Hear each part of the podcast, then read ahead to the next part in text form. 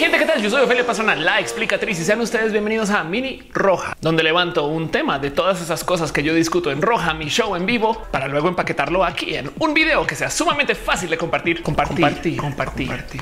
Y pues también para todos aquellos que no pudieron haber llegado a ese Roja en vivo donde se discutió el tema en particular, para que tengamos un espacio único en los comentarios para hablar de eso. Hey banda, esta sección es posible gracias a Alejandra Lara, a Lefe en YouTube. Es una pasadita por su canal o por lo menos escríbanle. Gracias, Ale. Quizás han escuchado de esta cosa que se llama el coronavirus.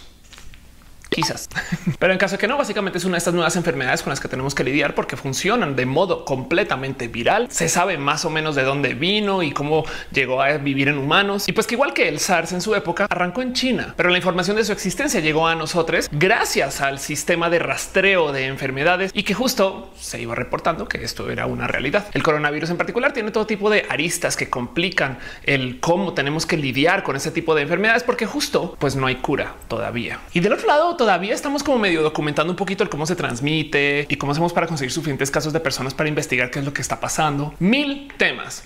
Pero como sea, suele suceder que cuando una de estas enfermedades pandémicas está pues destrozando el planeta o bueno, ya saben, uno de los factores más importantes para poder tratar con la enfermedad es tiempo. Miren, una cosa es tratar de contener a 10 pacientes que tienen coronavirus y otra es cuando ya son 10 millones de personas por todo el mundo y pues no tiene recursos para poder informar a la gente lo suficientemente rápido como para que se tomen medidas. Que de paso además está el tema de informar y lo que sucede cuando la gente se informa, ¿no? Porque muchas veces me han preguntado, ¿tú crees, Ofelia, que en México estamos listos para lidiar con el coronavirus? Y yo digo, güey, si ni siquiera podemos con la influenza, porque un chingo de gente no se quiere poner la inyección porque es que, oye, a mi tía una vez le dio más cuando se inyectó y entonces ya no todos nos reímos de la gente antivacunas hasta que llega la vacuna de la influenza. Pues bueno, hay una cantidad de gente que no se vacuna contra la influenza. Imagínense lo que sería que ahora digan que hay una vacuna para el coronavirus y un chingo de gente diciendo no, no, no, no, no, es que el mercurio y la y así. Como sea, hoy quiero platicar de ese tema porque justo hay una cosa en particular acerca de todo el tema del coronavirus que me llama mucho la atención y es que si bien se reportó a eso de como inicios de enero, ya se sabía del coronavirus en diciembre. Bueno, yo sé, hay mucha gente que va a saltar a decir sí, por supuesto, el gobierno chino tenía información, información que no querían que la gente se enterara y entonces lo escondieron y hicieron acá, comenzaron a construir su hospital temprano y esas cosas. También como hay gente que insiste que el coronavirus fue una creación del gobierno estadounidense para limitar a los chinos, que es posible, pero poco, posible, pero es posible. Pero más bien en este caso a mí me gusta observar la historia de cómo el coronavirus lo cachó una inteligencia artificial. ¿Qué? ¿Cómo que una inteligencia? O sea, como que la cachó, o sea, la cachó la, no, o sea, lo detectó. Resulta que una inteligencia artificial detectó la existencia del coronavirus tan temprano como diciembre del 2019. Suena poco, tomando en cuenta que el coronavirus se reportó contra la sociedad mundial a eso de enero. Tú dirías nada, pues qué semanas antes. Sí, exacto. Semanas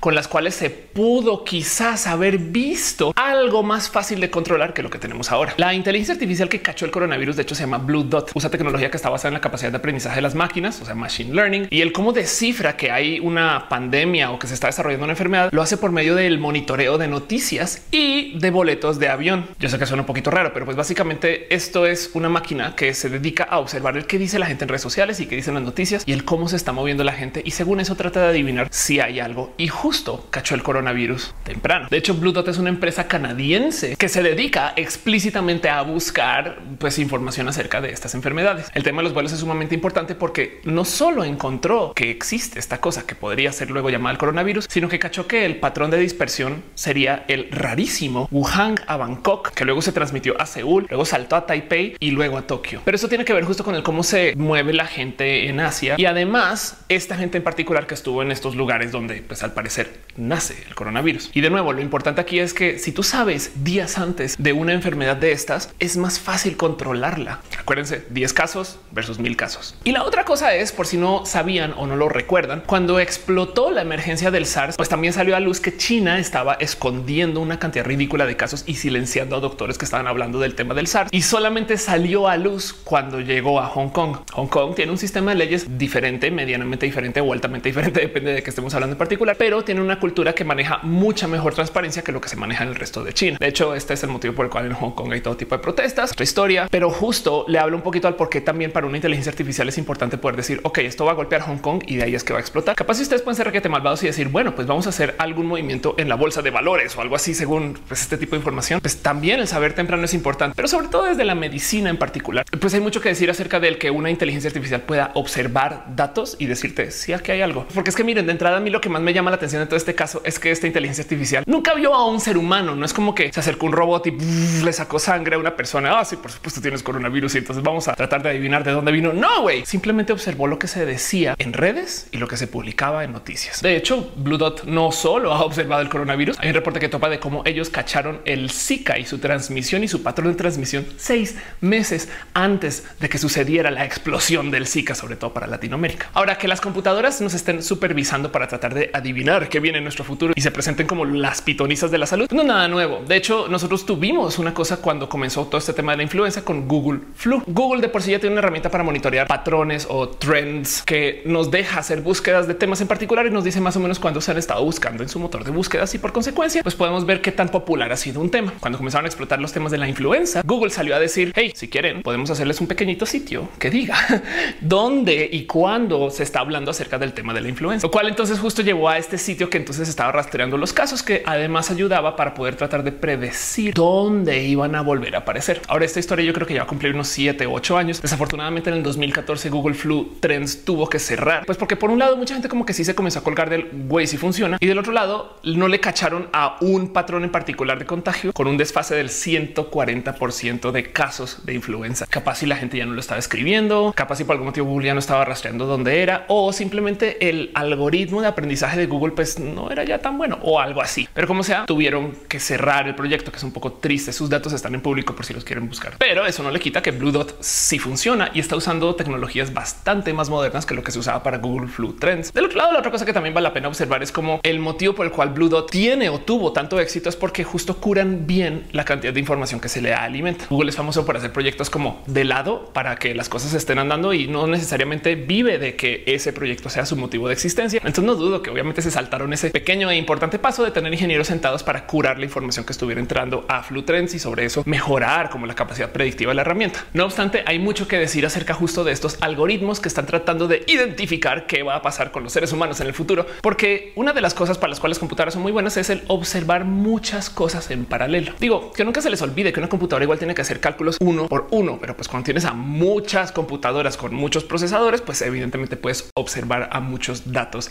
a la vez. Y técnicamente las computadoras no tienen sesgos. Pero ahorita hablo un poquito más de eso. Como sea, por ejemplo, ya tenemos algoritmos que por mero observar información de lo que se le alimenta de, lo que ha pasado con otros pacientes y de lo que ha sucedido contigo, pues entonces ya se puede predecir si vas a tener cáncer de mama o no. Y el nivel de confianza con el cual se da la predicción por parte de estas computadoras es más alto que lo que sucedería si estuviéramos hablando del caso de un doctor viendo tus exámenes médicos. Una computadora que sabe más que un doctor porque aprendió. Wow. También Google tiene un proyecto donde está tratando de analizar a base de lo que se alimenta a Google Health si tú estás a riesgo de tener ataques del corazón y su sistema ha dado predicciones buenas. Ahora, del otro lado, una de mis inteligencias artificiales que, que son de estas que consigues en el Internet como para que tú le alimentes tu información y ella trate de adivinar cosas de ti, es esta que trata de adivinar más o menos en qué año te vas a morir. Curiosamente, es alimentada por proyectos hechos en y por Google, lo cual quiere decir que Google de cierto modo no solo tiene toda tu información de lo que hagas en YouTube y de tu mail y de básicamente tu vida y si tienes un teléfono con Android ni hablar de toda la información que tienen de ti, sino que también pueden saber por cuánto tiempo vas a ser cliente de Google. Pero del otro lado, la cantidad de análisis que se hace con inteligencias artificiales hoy es alto, porque la mayor cantidad de trabajo que se le está dando a estas computadoras es justo en esto de la predicción. Una de mis historias favoritas, no sé si clasificarlas bajo el una inteligencia artificial fue capaz de predecir, pero definitivamente sí fue una de estas que se dio gracias al análisis de datos por computadora de una situación en particular en un target en el 2012, creo, donde a una chica se le diagnosticó un embarazo. ¿Qué? ¿Cómo? O sea, estaba en la tienda y la computadora le... No, no, Analizando su patrón de compras cuando entraba a la tienda o cuando pedía en línea, pues algún estadista o algún software o algún algoritmo de predicción básicamente dijo, ok, se está comprando estas cosas y estas cosas, esta chica ha de estar embarazada. Y lo divertido es entonces que le enviaron una pequeña postal complementaria a la chica a su casa, como nomás para decirle felicidades por el nuevo bebé. Cuando quieras, vuelve a Target y compra lo que quieras, pues porque acá también tenemos cosas para tu niño, niña o niñe. Y el tema de todo esto y el por qué se volvió noticia es porque ella no sabía que estaba embarazada y tampoco su familia, obviamente.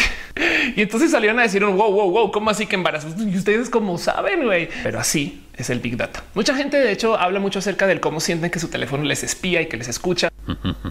y que cuando hablan cerca del teléfono, entonces este levanta anuncios y comerciales acerca de lo que hablan. Por consecuencia, la paranoia del tiene el micrófono prendido es real. Hace dos años se le preguntó justo a algún alto ejecutivo en Facebook acerca de si ellos estaban escuchando para ponerte anuncios en espacios de Facebook y básicamente dijeron tenemos tantos datos de ti que ni siquiera tenemos que escuchar. ¡Pum! Y sí, es verdad. Resulta que igual y tú le dijiste algo a tu novia y entonces tu novia puso algo en una búsqueda o ella le comentó algo o ella se sentó y lo escribió en algún lugar y entonces tú fuiste a su casa y porque compartieron la IP o porque se enviaron algún archivo imagen que se subió sobre Facebook o porque 10 mil modos posibles por los cuales tu teléfono te hizo el falso de que sí te escuchó, pero ni siquiera te tuvo que escuchar o técnicamente podrías argumentar que te escucho desde los datos que le diste, pero no te escucho desde la voz. En fin, en fin, el punto es que las computadoras están haciendo todo tipo de predicciones acerca de nuestra vida y cada vez más gente le está como entregando las llaves hacia la computadora para que decidan acerca de nosotros y nosotras, que es un poco divertido si lo piensan. No es como que ahora sí llegaron los robots a adueñarse de nosotros, lentamente haciendo pequeños cambios así como de troleo para desajustarnos. Como que, por ejemplo, yo siempre he tenido esta paranoia de cómo las computadoras cambian la hora cuando hay saltos de hora por horario de verano y estas cosas, porque nunca te avisan. güey. Si no fuera por ese viejo reloj o el microondas o el reloj del coche, estas cosas, tú no sabrías que te cambiaron la hora del total y eso tiene efectos físicos. O sea, igual y traes un poquito más de cansancio y de qué habrá pasado. Y resulta que todas las compus, porque son bien rebeldes, decidieron cambiar la hora de los humanos de no sé, México. Y entonces ahora todo México está desfasado una hora por las computadoras. Pero del otro lado, la verdad es que hay una cantidad ridícula de cosas que sí suceden porque las compus deciden por nosotros y no nos damos cuenta. Tan fácil como es las series que vemos muchas personas. Abrimos Netflix y Netflix nos hace recomendaciones. Sí, tienen peso que los decide una persona, pero pues igual y una computadora puede estar conspirando para que mucha gente vea más de esto en un lugar donde igual y no es tan políticamente aceptado o me explico como que ya no hay humanos que se sientan a curar el contenido para nadie, sino lo que consumimos pues, nos lo propone una computadora y esas cosas fácilmente pueden pasar de la propuesta de computadoras a la realidad con mero considerar el hecho de que si no lo muestro lo vamos a pedir más. Entonces nos enseñan las computadoras raro para fines de la paranoia. Lo único que va a decir es que capaz estos sistemas de retroalimentación de aprendizaje de consumo, por lo menos espero no sean conscientes, sino que simplemente son accidentales por medio de solamente recostarnos en el algoritmo para todo, todas las redes y con todos los servicios que consumimos. Del otro lado hay una cosa bonita que hablar acerca justo de cómo las computadoras están pensando hoy. Estas inteligencias artificiales funcionan porque aprenden y de hecho hay muchos modos algorítmicos para que este aprendizaje sea bueno y útil y funcional. De entrada, los sistemas de aprendizaje y computación solían estar siempre atrapados en sistemas como condicionales. No, si sucede esto, haces esto. Si sucede aquello, haces aquello. Mientras está pasando esto, vas a hacer esto. Mientras no está pasando esto, vas a hacer aquello y un chingo de operadores logísticos que se prestan para que una computadora de cierto modo pueda como que simular que está pensando. Pero en el momento en el que tú programas todo ese código y pues le das como el set de reglas de la vida de la computadora, pues siempre podrás reducir todo su pensamiento a ah, es que eso está en su programación. Del otro lado, cuando tienes sistemas de aprendizaje por máquina, básicamente lo que le dices a la computadora es tu prográmate y lo que salga, vamos a ver si es útil. Y entonces usan este paradigma de la programación de la inteligencia artificial que se llaman las redes neuronales, que de paso no son para nada nuevos. O sea, hay gente hablando de redes neuronales hace décadas, pero la aplicación de hoy es tan masiva porque tenemos tanto poder de computación que de cierto modo las computadoras desarrollan sus procesos de aprendizaje sin decirnos cómo fueron. Y esto me parece que es un paso sumamente importante en esto del desarrollo de las inteligencias artificiales, porque si tú ya no sabes cómo está pensando una computadora, porque básicamente le dijiste aprende de esto y entonces escribió una forma de código que podría ser condicional, pero que está observando cosas que tú ni creerías que se observan y del otro lado está tomando decisiones que se observan a ser medianamente racionales, pues entonces tú no puedes reducir ninguna de sus decisiones a un proceso que tú le hayas programado. O sea, lo que quiero decir es que las computadoras dejan de ser determinísticas, sino que ahora sí hay componentes de azar y que tú nunca podrás como desarmar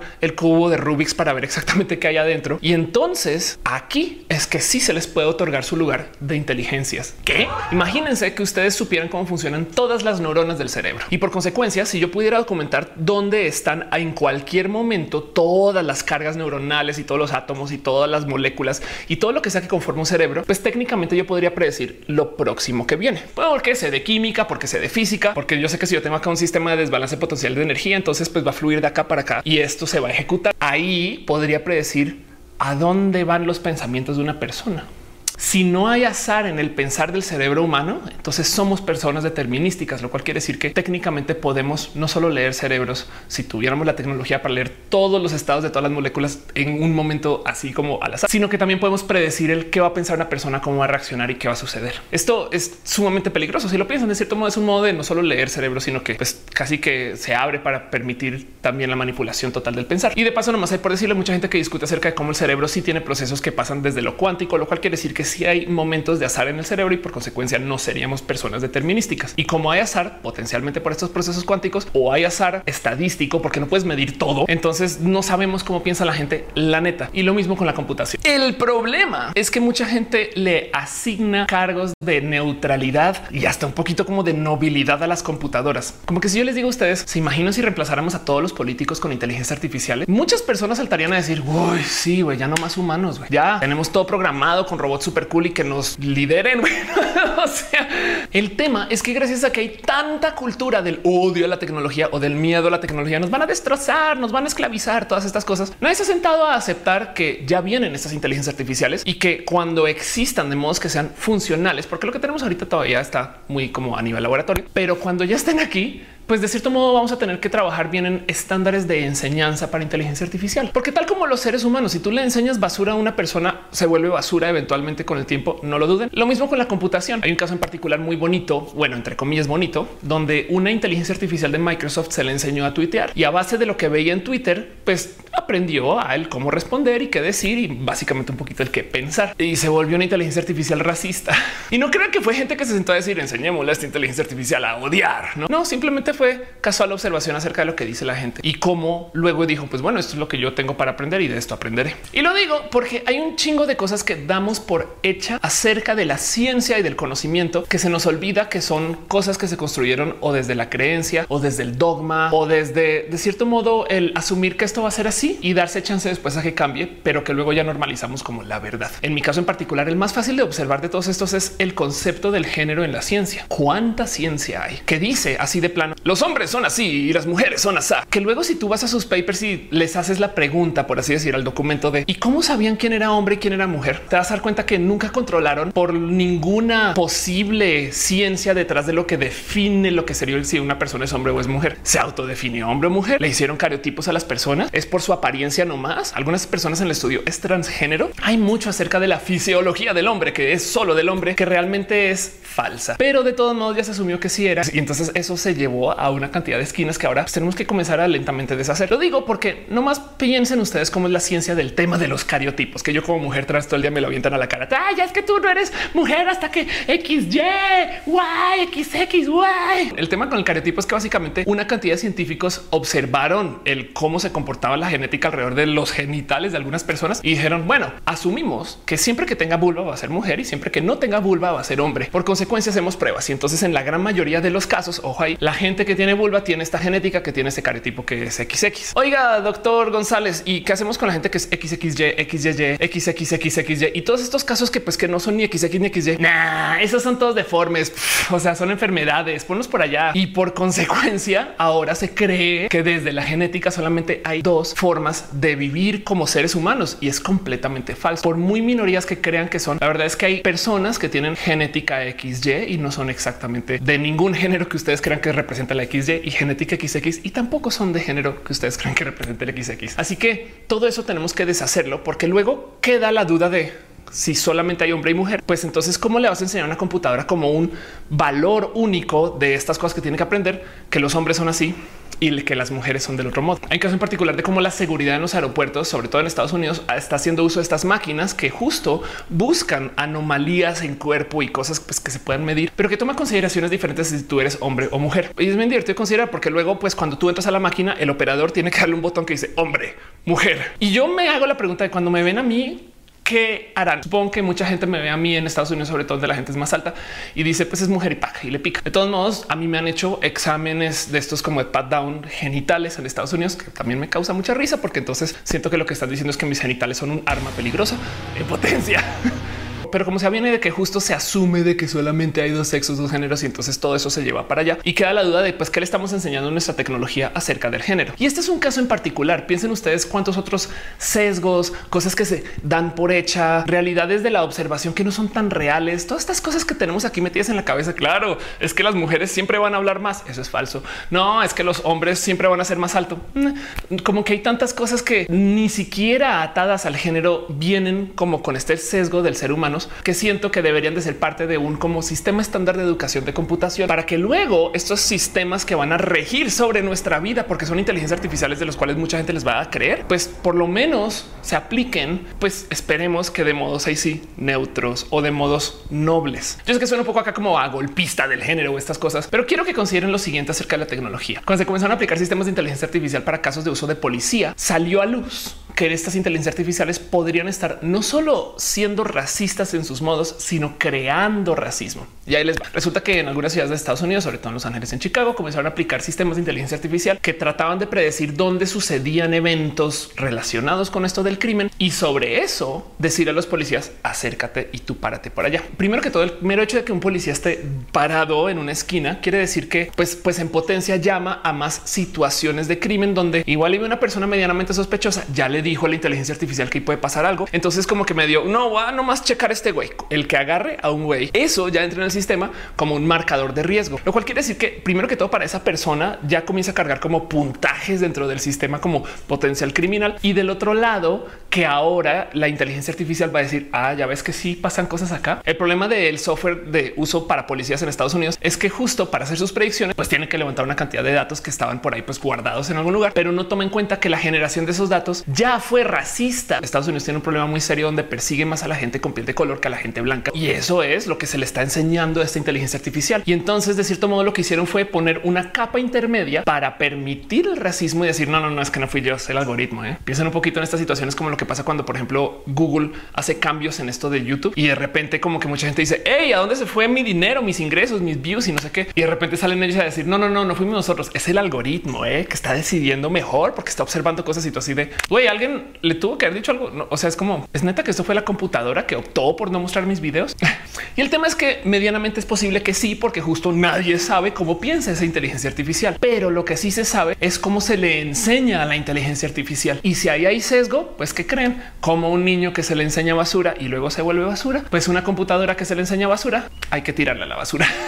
hay algo que decir acerca justo de esto que viene de la predicción, donde quizás el problema de una falsa predicción es que lo vuelve real. Wow, hay una peli de eso. Hay una peli muy divertida con John Woo y Ben Affleck acerca de justo este tema, donde un científico que primero que todo lo presenta bien cool como es un ingeniero a la inversa, porque toma dispositivos y entonces se encuentra cómo funcionan, que, es una labor muy real, pero pues acá este es un ingeniero de acción, entonces es bien cool cómo hacer sus cosas mientras desarma máquinas. Pero bueno, como sea, en esta película se inventan no una máquina del tiempo, sino un visor de noticias del futuro. Y pues nomás el mero poder saber que viene en el futuro ya da un chingo de poder. La conclusión de la película, y se las spoilereo porque es del 2003, pero si quieren pausen acá, vayan, veanla y vuelvan a ver el resto del video. Pero la conclusión de esta película es que sin importar lo que sea que se te diga que es el futuro, los pasos que tú tomes para evitarlo, para darle la vuelta o para prevenirte, puede que agraven el problema o puede que lo causen. Tipo, si la máquina te dice que viene una pandemia, justo una gran enfermedad de estas cosas, y este es uno de estos casos que justo muestran en la película, entonces hacen que la gente como que se reúna o se conglomere y entonces como están ahora encerraditos y todos guardaditos, la pandemia que no iba a ser tan grave, pues como la gente está muy encerrada, si explota y mucha gente se enferma. Por consecuencia, el que te hayan dicho que la gente se iba a enfermar hace que la gente se enferme. Es una de esas como paradojas de los peligros de saber del futuro, pero son medianamente reales. El pago se llama en español. y entonces, volviendo al tema de los policías que usan inteligencia artificiales, pues hay algo que decir acerca del crimen que no ha sucedido. Digo, hay una película entera que se trata de esto también con Tom Cruise, que hablan acerca de una fuerza policíaca que tiene acceso a unas como psíquicos que les dicen justo quién va a asesinar a alguien. Y entonces, por consecuencia, existe una unidad de precrimen. Una de las cosas muy bonitas que se en esa película justo es el si se debería de detener el precrimen o no. Y son bien listos. El modo en el que lo presentan la película es, si mal no recuerdo, Tom Cruise la viendo una bolita roja, que no sé si es una de estas bolitas que da las como las predicciones con los nombres a otro detective, pero como sea, le avienta una bolita al otro detective y el otro la agarra en el aire y le pregunta por qué agarraste esa bola. Y él dice, pues porque si no la agarro se cae. Dice exacto y ya no se cayó pero tú sabías que se iba a caer. Entonces lo más sensato fue agarrarla. Y eso justo deja ahí como en la mesa la duda de qué deberíamos de saber nosotros acerca del precrimen, porque no ha sucedido. Y entonces la pregunta es si es crimen porque no ha sucedido. Wow. pero bueno, esto justo es uno de esos riesgos de cosas que pueden suceder por tener inteligencias artificiales que nos digan que puede pasar o que va a pasar. Y depende de los intervalos de confianza que tengan, pues básicamente decir podemos confiar o no. Pero aquí lo bonito de observar no solo es justo el que tengamos máquinas que nos están diciendo qué va a pasar o que de cierto modo nos estén formando desde ya con lo que consumimos, sino que cuando se trata de las inteligencias artificiales tenemos una dinámica de confianza con la computación. Y yo creo que es algo sumamente profundo porque ahí donde lo ven, la gente por lo menos cuando está lidiando con computadoras que le están pidiendo datos privados, confía sobre todo en las inteligencias artificiales. Me explico, si ustedes van a la oficina de un doctor y el doctor les da así una hojita de un papel con datos suyos que tienen que llenar, pues mucha gente estaría dispuesta a no llenarlo del total o no dar todos los datos o simplemente no entregar toda la información que se necesita. Pues güey, el doctor me va a ver y no necesita saber si yo consumo Netflix o Disney Plus. Pero si tú tienes una interacción con inteligencia artificial o un computador o un robot, pues es más probable que tú sí le des esa información al robot. Y esto habla un poquito acerca de la confianza, porque cuando se trata de un ser humano, como que sí te queda el para qué. Pero cuando se trata de subir tus datos a Facebook, como que es de huevo, yo, pongo todo. Wey. Volviendo a todo el caso del coronavirus, uno de los problemas más rudos de la medicina no son solo los problemas típicos de la medicina del cómo desarmamos o desactivamos o simplemente deshabilitamos esta enfermedad o cómo la controlamos y demás, sino que también hay mucha gente que, pues, como se trata de sus cuerpos, pues obviamente tiene dinámicas de confianza diferentes. Por si no lo sabe, hay gente que es completamente anti vacunas. Yo no confío en las vacunas. Si me van a inyectar con una vacuna, quiere decir que no va a funcionar y que me están robando y que el gobierno me quiere hacer comportarme de un modo y entonces que me van a volver una persona neurodivergente o algo así. Y el es que justo como es un colapso de la confianza, si tú de repente llegas y le dices a una persona antivacunas, mira que hay un estudio que comprueba que eso que estás diciendo es falso, lo primero que van a pensar y decir y sobre todo lo que suelen querer sostener es un ah, eso es lo que quieren que pienses. ¡Pum! Güey. No hay cómo comenzarles porque su decisión ya está tomada y cualquier dato que topen, cualquier historia, cualquier anécdota, pues va a servir para justo sopesar esa decisión. Por eso es tan difícil lidiar con la gente que trata con esto de la pseudociencia, porque una de las diferencias más notorias entre la ciencia y la pseudociencia es que la pseudociencia ya tomó una decisión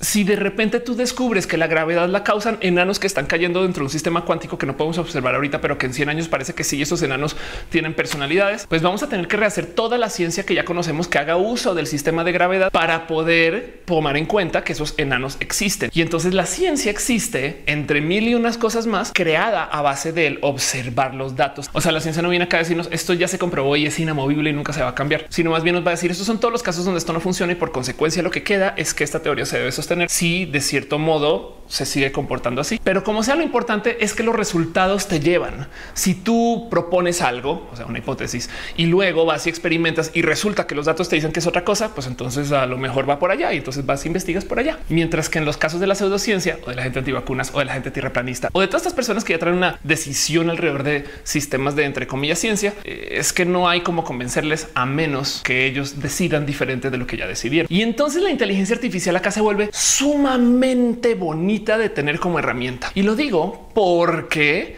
hay una rara situación donde la gente que está muy dispuesta a creer en que el ser humano es supercedido por otras cosas que no son seres humanos y estándole muchos rodeos al punto de decir que son personas que podrían ser potencialmente religiosas. Pero en este caso en particular, lo que dice el estudio es que es gente creyente. Entonces, esta gente está muy dispuesta a creer en que los robots y que las inteligencias artificiales y que el software, pues también de cierto modo, como igual no superceden, tienen la razón y entonces confían en estos robots. Del otro lado, la gente que más se muestra que desconfía con lo que sea que diga un robot o una inteligencia artificial son personas de la élite de la educación. Doctores, por ejemplo, le ponen muy en duda si una inteligencia artificial realmente puede saber cuándo apareció el Zika o si eso sí es coronavirus. Entonces ahora me va a convertir en antivacunas por dos segundos. Y si será que los doctores lo están diciendo por esto de seguridad laboral, es posible, pero yo creo que más bien habla un poquito acerca de justo el cómo ellos sí entienden tanto de lo que se está hablando que cuando llega una computadora a decirte estadísticamente hablando esto es una realidad, es probable que ellos te digan sí, pero mecánicamente hablando o desde la observación todavía hay algunos factores que no se están tomando en cuenta acá y pues por consecuencia hay que dudar. Pero como sea, esto de los sistemas de la predicción me encanta de tener como herramienta y me encanta de que existan punto, porque si lo piensan, Cuando hablamos justo de la confianza, quiere decir que el mismo grupo de gente que no confía en los doctores porque son humanos está dispuesto a confiar en robots. Y para mí eso es bello de ver porque técnicamente el tener un intermediario que no es humano para decirle cosas a la gente acerca de él qué debe de hacer con su vida y que la gente sí confía en ese intermediario es un posible modo de definir una religión. Y entonces solamente lo voy a dejar ahí porque soy pinches nerd, que es posible que si alguien propone una religión robot, pues entonces solucionemos el tema de la gente antivacunas y quién quita si la gente tierra planista y a lo mejor la homeopatía y un chingo de pseudociencia y otras cosas. Pero bueno, todo esto porque tenemos computadoras que no sabemos cómo piensan y nuestra relación con la inteligencia artificial se va a poner sumamente compleja a medida que le demos más poder a estas computadoras. No más para cerrar el video, solamente consideren que todas las transacciones mayoritarias y la gran mayoría de las minoritarias que se hacen en el mercado de valores, sobre todo en los mercados estadounidenses, se hacen por algoritmos. O sea, nuestro mercado entero ya lo controlan computadoras. Y entonces podría un argumentar que igual están tomando decisiones acerca de nuestra vida con eso y nadie sabe por qué. El futuro va a ser bien cool, güey. en fin, gente bonita, gracias por acompañarme a ver este video, ser parte de Mini Roja otra vez. Yo hago estos videos también pues, con mucho cariño desde lo que investigo para ser roja, pero se los traigo a ustedes desde el mundo de mi corazón porque siempre es bonito compartir. Hey banda, esta sección es posible gracias a Alejandra Lara, a Falefe en YouTube. Es una pasadita por su canal o por lo menos escríbanle. Gracias, Ale. Y bueno, eso es todo lo que es. Les quiero mucho. Nos vemos después o denle like, subscribe y esas cosas. Escríbeme en redes. Bye.